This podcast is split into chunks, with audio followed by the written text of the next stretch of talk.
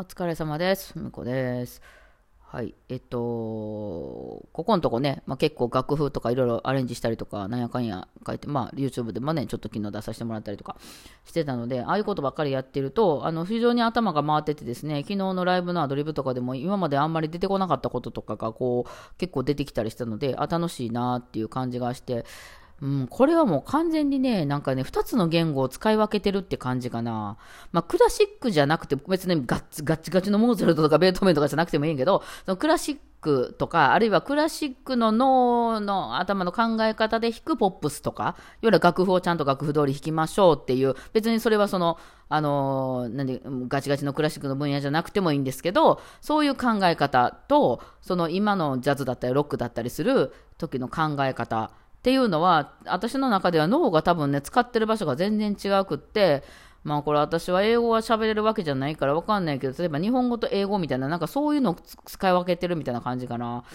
もうちょっとあれかな、日本、私も英語喋らへんから分からへんもんね。分かりやすく言うと、やっぱクラシックの方っていうのは、あの、音楽に対する捉え方がね、たとえポップス弾くときでも、クラシックの考え方で言うと、あのー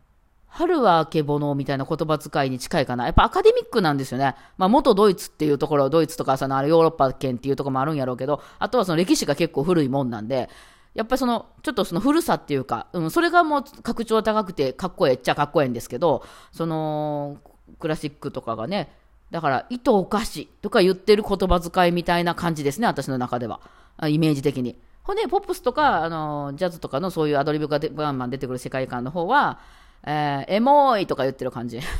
だから同じ楽譜の同じパターンを見てても、こっちの私がクラシックの方の人格でいくときは、糸おかしいって言って弾いてます。で、こっちのあの、同じ場所の、本当に同じ音の並び弾いてても、あの、ポップスの頭で言ったときは、超ちるいみたいな。超とは言わんか、今、あの人。もう、ちるいみたいな感じ。エモいみたいな感じで使ってる感じですね。だからこ、使ってる言葉が違うのと、頭の脳がちょっと使ってるとこ違うくって、うん。で、私はその、糸お菓子の方をものすごくこう、あのー、叩き込まれてずっと育ってきてるので、どうしてもまあそっちを使ってしまいがちになるんですけど、まあここのとこそれをもうあの、あんまり弾くことはなくて、仕事もやってないんでね。えー、なので、まああの、若者言葉というか、今、今の、今かなっていう感じがするけどね。で、どんどん新しいもの取り入れていって、その、どっちかというとそうね、だからクラシックの方は新しいものを取り入れるんじゃなくて、あの、いろんな知識が山のようにあって、なかなかそれを覚えきるのは大変なので、そういうなんか歴史のこととか、まあ勉強やったらね、歴史とか、かな、そういうとか、その文法とか、そういうことをすごくこう、ちゃんと勉強するって感じかな。だから自分が覚えてない分野なんていくらでもあって、それをどんどんどんどん勉強して、そのいろんな本をあさって、図書館に行って、美術館回って、今までの技術とかをどんどん勉強していくって感じ。でもその技術っていうのはすでにあるもんなんですよね。だから知ってる人もいるわけなんですよ。だからそれを、あ、あなたまだ知らないの？みたいな感じで、あ、すいません、勉強不足でした。今度ちょっとちゃんと、あの、美術館行って見てきます。みたいな感じ。うん、その、この時代のこういう作風、それはもう音楽に関わ、あの、限らず、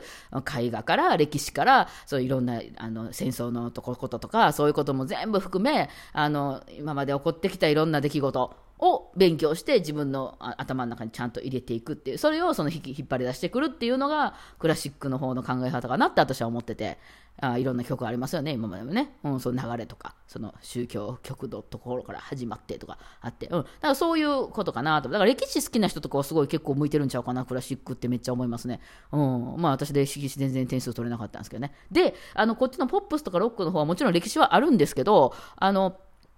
どっちかというと、どんどんこう、新しいなんか若者が、あの、こんなんしたらかっこよくねみたいな、とかファッションとかみたいな、流行みたいな感じ。うん、だからその今までのあれからすると、あの、え、なんでそれなんか、あの、それ、あの、ウエストにシャツインしたらかっこ悪くない？みたいな今までの考え方でいくとね、思ったようなことでも、あの、若者を取り入れていってバーって流行ってきたら、もうそれかっこいいやんって、いいやんってなるっていうね。えー、なんか食べ物とかでもね、台湾カステラが流行ったとか言って言ったら別にまあこんなんそんな高くて並ぶもんではないとねって思っても、もうなんかわーって流行ってたら、いや、いいやん、それ、みたいな感じになって、なんかその、よくわかんないけど、わーってなんか、面白そうって言ってどんどん取り入れていくっていう感じの分野ですかね。うん、だから自分の中で、え、これかっこよくないとかいうのをどんどん提示していって、まあ、いろんな人がこうやっていって、わーって盛り上がるところがあったりするみたいな。うん、あの波がバーってきたら、なんかみんなそれに乗れみたいな感じですかね。だからそれってその元々あるもの、もちろんリバイバルとかもあるんで、まあ、もその全く一から作られてるもんではないんでしょうけど、うん、だからまあそれと相性がいいのが新しい楽器やったり、新しい奏法やったり、新しいなんか、あの、技術？そういうパソコンとか、なんか AI とか、あの、と使って、こう、どんどん新しいのやっていくみたいな。で、こんなんできたで、おお、すげえみたいな。もう最近なね、音楽でも勝手に作ってくれますからね、アプリとかがね。なんかそういうの使って、なんか、あの、やって、それ若者たちが見て、おお、すげえみたいな、かっこええみたいな。なんかそういうノリかなって私は思ってて、私が使うところは。うん、だから、その、同じ本当にね、ドレミファソって書いてても、それを糸おかしっていう時と、あの、チロエっていう時の、その違いですね。いや、それが、あの、やっぱり私、レッスンではやっぱりね、その先生っていうのと、バイオリンっていうのと、そのやっぱ上から一応こういうレッスンをしましょうって言われたりする流れで、やっぱクラシック的な頭なので、もちろんもう私はポップスとかばっかり教えてましたけど、今までね。あの、あんまりそのガッツ、ガッチガチのクラシックを教えてたわけではないですけど、ジャンル的にはね。ただ考え方としてはやっぱりドレミっていうのを覚えましょうみたいなんで、そういう、まあ、糸おかしいの言葉遣いをしてたわけですよ。うん。でも、また、あの、えっと、週末になって、ライブをするって言ったら、あの、エモいとか言ってたわけですよね。うん、イェイ、イェイ、みたいな感じの使い方。で、そのままで、その頭のまま、レッスンに、イェイ、イェイ、みたいなって言ったら、生徒さんがポカーみたいな 感じになってて、あ、糸おかしい、みたいな、なんかいい帰る、みたいな。で、で、またそれで糸おかしの感じで、こっちまで来て、あの、ライブに来て、松本さんに糸おかしいって言ったら、どうしたん？って言われるみたいな、なんか、そういう、そのやりとりが、言語が違うので、同じものを見てるんですけど、結構そのね、引っ張られちゃうという。で、しばらくその、えー、あの、1時間ぐらい弾いてるとそっちのジャンルに慣れてくるんですけど、あの、初めの1時間ぐらいやっぱどうしてもなかなか戻らずでね、あの、ちょっとしんどかったのが、今行きっぱなしなんで、あっちに、そう、地類の方に。非常にあの頭が楽です。そっちの方を突き詰めていったらいいのでね。なんかこういうのっていろんなジャンルであるんでしょうね。うん、なんか言葉、言語なんかもそうなんじゃないですか？私は知らないね。英語とかもちょっと勉強したいなと思ってるんですけどね。うん、なんか私絶対海外の人の方が喋りやすい気がするんですよ。自由すぎるんで、なんか、あの、発想がね。だからまあ今ほらネットとかでも全然できるし、私は配信好きなんで、あ、昨日もね、その、えー、受験のオンラインサロンっていうのをそのライブの後の夜にやってまして、あのまあ、よろしかったら皆さんあのご興味ある方はねあのみんなでワイワイ楽しんでますけど いやあの下にあのあの申し込みとかありますんでよかったら、はい。あのまあ、次々ちょっと1200円がかかって、えっと、そういうあのオンラインサロンの限定配信ライブとかは毎月あります、うん、あとはなんかそのいろんなとこです、えー、受験がこ今年はねいろいろ回りますんでそういう時にオンラインサロンの人らとみんな会って喋ったりとかします。そういう感じですね、うんまあ、ファンクラブ的なところですね、うん。で、そうなんですけど、その時に、まあ、ここのとこやっぱりどうしてもね、ずっと配信やってたんで、あのー、もう私はね、配信が好きなんですよ。あの、ニコニコ動とかがそのすごく好きでそういうのやりたかったっていう話はしたことあるんですけど、この家から世界が繋がってて、いろんな立場のいろんな人が、しかも自分を隠しながら そうな本名を出すわけでもなく、もうなんなら女の子っぽい喋り方してるけど、実は男かもしれないみたいなね、逆もある、あるけど、あみたいな世界の中で、その配信をしていくっていう世界観がすごく好きで、あの、その家にいてても、子育てに疲れてても、仕事に疲れてても、どこからでも繋げられるっていう、しかもそんなにお金もかからない。まあ、あの、投げたければお金はかりますけどね、あの、あの投げ銭を。そういうの見るだけやったらただで見れるっていう、そういう世界が投げたい人人はどんどん投げれるっていう、その世界観が好きで、しかも、あの、チケット制とかより私は投げ銭の方がだから好きなんですよ。うん。投げたい人はどんどん投げてほしいと。ほんで、あの、そこまでお金ないっていう人は別に投げなくても見れるっていう、その世界線がすごく好きで、あの、やってるんですけど、やっぱりそうね、あの、昨日はその、ちょうどライブの後だったんで、サロンの人もいっぱいいらしてくれてて、じゃあサロンの人は、あの、まあ、それ情報を出してなかった、あの、サロンにしか出してなかったんですけどね、あの、近くで、その、配信をするので、それ見に来ていいよというふうに、見に来ていいよどころか、なんなら手伝ってくれという感じで、いろいろ配信のことを手伝ってもらったりとかね、してたんですよ。そう。ほんで、その時に、まあだからその何人かお客さんがいらっしゃったわけなんですよね。その、で、いつも配信ライブってうちらスタジオに入って4人だけでこう喋りながら、まあ皆さんからコメントとかはね、いただきますけど、あなので、あの、配信って感じなんですけど、昨日はその目の前のお客さんがいるので、配信しつつも、その大阪以外の場所にいてる人は、まあ、あの、聞いてもらいつつも、あの、大阪にたま来てね、あの、ライブに来てもらってた人は、その場で、あの、みんな手拍子とかしながら聞いてくれてたら、なんかね、そのやっぱりね、えー、松本さんとかツッツとかがめっちゃね、生き生きしてて、やっぱりあの人らライブ体質なんやな。あの、陽キャや陽キャ。